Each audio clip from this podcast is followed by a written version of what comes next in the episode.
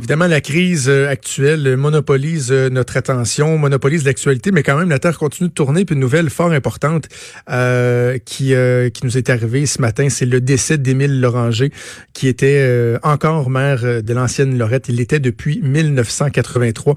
On va discuter avec ma collègue chroniqueuse au Journal de Québec, Karine Gagnon, que je rejoins en ligne. Salut, Karine. Oui, salut. Donc, décès d'Émile Loranger. Qu'est-ce qu'on qu'est-ce qu'on sait sur les circonstances? C'est un décès qui est subi, hein? Oui, un décès subi cette nuit, euh, ce serait des suites de complications cardiaques. Alors, euh, on a appris la nouvelle. Euh, en fait, tout le monde a fait le saut, hein, surtout qu'on, tu vas sûrement être d'accord, on a l'impression qu'on parle évidemment seulement du, coronavirus. Alors, ben dans le cas d'un décès comme ça, bon, on en sort bien entendu, mais oui, c'est assez inattendu. Ouais, évidemment, c'est l'occasion de faire le, bilan de la carrière euh, d'Émile Loranger, euh, un, un, politicien coloré, vraiment un personnage que moi j'ai eu l'occasion, comme toi, de côtoyer là, de près mm-hmm. euh, pendant plusieurs années lorsque j'étais aux affaires municipales en politique, puis lorsque j'étais à l'aéroport de Québec, puis aussi dans les médias. Il reste que on peut pas s'empêcher quand même de, de, de, de, se dire que, puis moi je trouve ça dommage que il y a, il y a eu certaines ombres là, à la fin de, de, son parcours politique qui font en sorte que il, part pas, M. Loranger, quand même, euh, dans, dans, les, dans, les, dans les circonstances idéales. Oui, on peut parler de la fin d'une époque, en fait. Hein. Il y a eu le décès aussi récemment de Ralph Mercier, qui a été pendant longtemps le, maire de Charlebourg.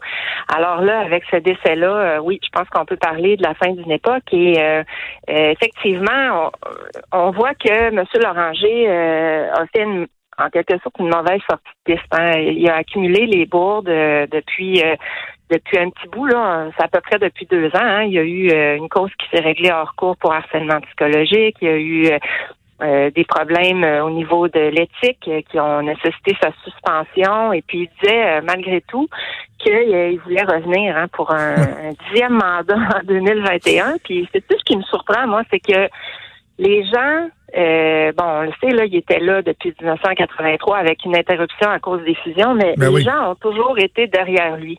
Euh, nous, on le fait souvent là, aller parler aux citoyens pour savoir, bon, euh, qu'est-ce que vous pensez de ces ajustements, puis on dirait qu'il y avait, il y avait rien là qui, qui, qui pouvait l'atteindre ou atteindre son, son image.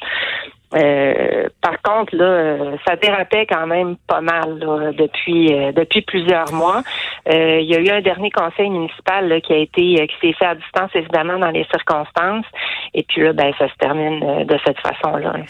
Mais au, au-delà de ça, on, retiendra quand même, je sais pas si tu d'accord avec moi, mais à quel point Émile Loranger était un battant. Là. une des raisons pour laquelle il était encore à la tête de la ville puis qu'il voulait se représenter, c'est qu'il y avait encore une chicane avec l'agglomération de Québec sur la fameuse de, de l'ancienne Lorette qui euh, était devant les tribunaux depuis des années. Il a, consacré pas mal les dernières années de sa vie professionnelle et personnelle euh, à se battre sur ce dossier-là. Il lâchait pas le morceau, M. Loranger. Non, puis il avait gagné une première prise. Euh, là, malheureusement, il pourra pas être là pour la suite. Hein. Ça s'en allait en cours d'appel euh, l'année prochaine, cette cause-là. Mais euh, oui, c'était la cause de sa carrière. Ça fait des années, là, moi, que je l'entends dire bon, je vais revenir au prochain mandat pour régler ça, les codes part. bon, puis on a vu qu'il avait en partie raison, là, si on se à la décision de la Cour. Euh, mais euh, ça a été euh, un des battants pour conserver hein, sa, ville, alors qu'il y a eu tout le contexte des Ben, ben lui, il l'a emporté. Là, il y a eu une décision dans ce cas-là. Maintenant, ce qu'on peut se dire aussi, c'est est-ce que ce départ-là, qui marque la fin d'une époque, donc, va représenter un nouveau chapitre pour pour cette ville-là. bon, qu'est-ce que ça va avoir comme impact? Comment les gens vont réagir? Qui va va, se va se pointer Hein? Ça, ça pose toutes sortes de questionnements pour la suite. Absolument. Et je te raconte une anecdote, OK, parce qu'on parle des, euh, des diffusions. Euh, à l'époque, euh, lorsque l'agglomération était entrée en vigueur, c'était la mairesse Boucher qui était là, feu André Boucher.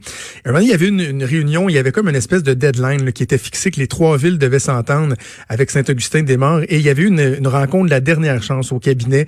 Je travaillais pour Nathalie Normando à l'époque. Et les trois les trois maires étaient réunis avec la ministre. Et vraiment, tu sais, in extremis, à minuit moins une, il y avait eu une entente qui n'aura pas tenu très longtemps, mais il y avait eu quand même une entente entre les deux. Et je me souviendrai toujours de les voir sortir de la salle de conférence et d'entendre la mairesse André Boucher dire Monsieur Loranger, vous êtes un être exécrable, mais je vous aime comme ça. Et partir à rire, puis là, il s'était embrassé. C'est une scène qui m'a marqué. C'était deux personnages de plus grand que nature euh, qui étaient ensemble, qui avaient réussi à s'entendre, deux personnes qui, euh, qui, nous ont, qui nous ont quittés. Oui, on aime ça hein, dans la région Québec, les, personnages colorés. Euh, on a eu aussi droit à beaucoup de batailles épiques euh, entre Régis Labaume et Émile Loranger sur la place publique, sur toutes sortes de dossiers, euh, la rivière Lorette, écoute, ben, les codes dont on a parlé tantôt. Et puis, c'était un peu un style similaire en quelque part, le personnage coloré, fort en gueule. puis c'est ça, les gens de la région, je pense, apprécient ce genre de personnage-là. En terminant, il nous reste à, peu près une minute, Karine. Si j'avais te demander, c'est quoi le, plus grand leg euh, d'Émile Loranger dans la façon, je sais pas, qu'il a façonné sa ville et tout ça, ce serait quoi que les gens euh, vont retenir à l'ancienne Lorette? Ben, on dit qu'il a doté euh, la ville d'infrastructures. Euh, puis bon, on peut penser à plusieurs infrastructures sportives, là, euh, dont un aréna. je pense que c'est peut-être ça. Ben, je pense qu'au-delà de ça, c'est peut-être ben, le fait de, de, de tu sais, on, on, les appelait les le village gaulois, là, de d'avoir réussi à, à, perpétuer cette, cette image-là de battant, puis d'avoir conservé sa ville malgré tout là.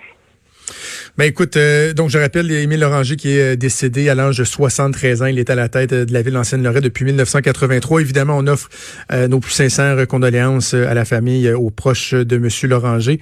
Karine Gagnon, merci beaucoup. Merci d'avoir pris le temps de nous parler. Merci. Salut.